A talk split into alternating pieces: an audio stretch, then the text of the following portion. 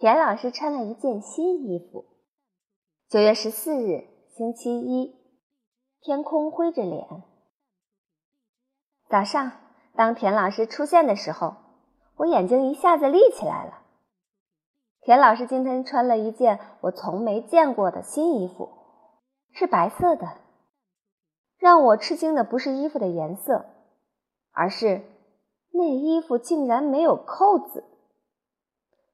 没有扣子的衣服是怎么穿在身上的呢？它又不是 T 恤衫。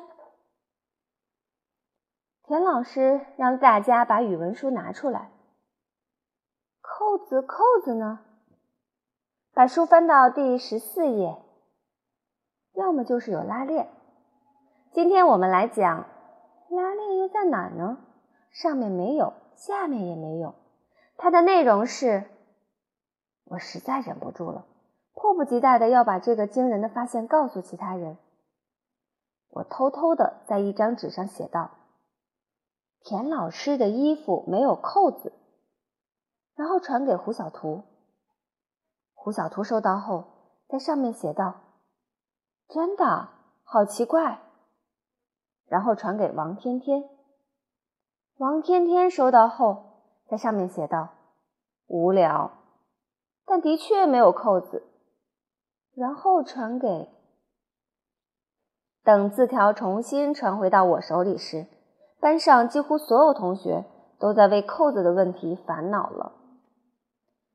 田老师一直站在讲台上，可是没有人注意他讲了什么。扣子的问题难道不是更重要吗？遮耳朵，刚才我讲了什么内容？真奇怪，田老师一定是穿上新衣服就健忘了。他讲过什么自己都忘了，这不是很奇怪吗？老师，我是真的搞不懂。我说，什么？你在说什么？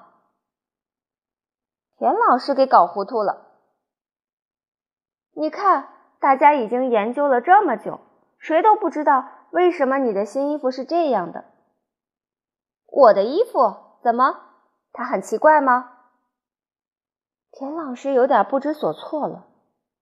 对呀，它没有扣子，它又不是大背心，那你是怎么把它穿在身上的呢？同学们都兴奋起来。是呀，没有扣子，领口又那么小，怎么穿上去的呢？莫不是先穿上？然后再缝起来。田老师叹了口气：“就是这个问题呀，让你们用半堂课去研究是吗？”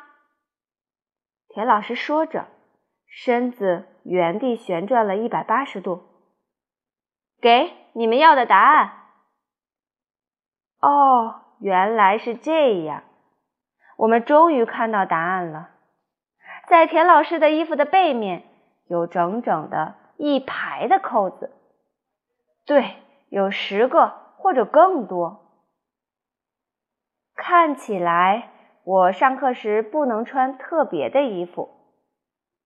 田老师在下课时总结道：“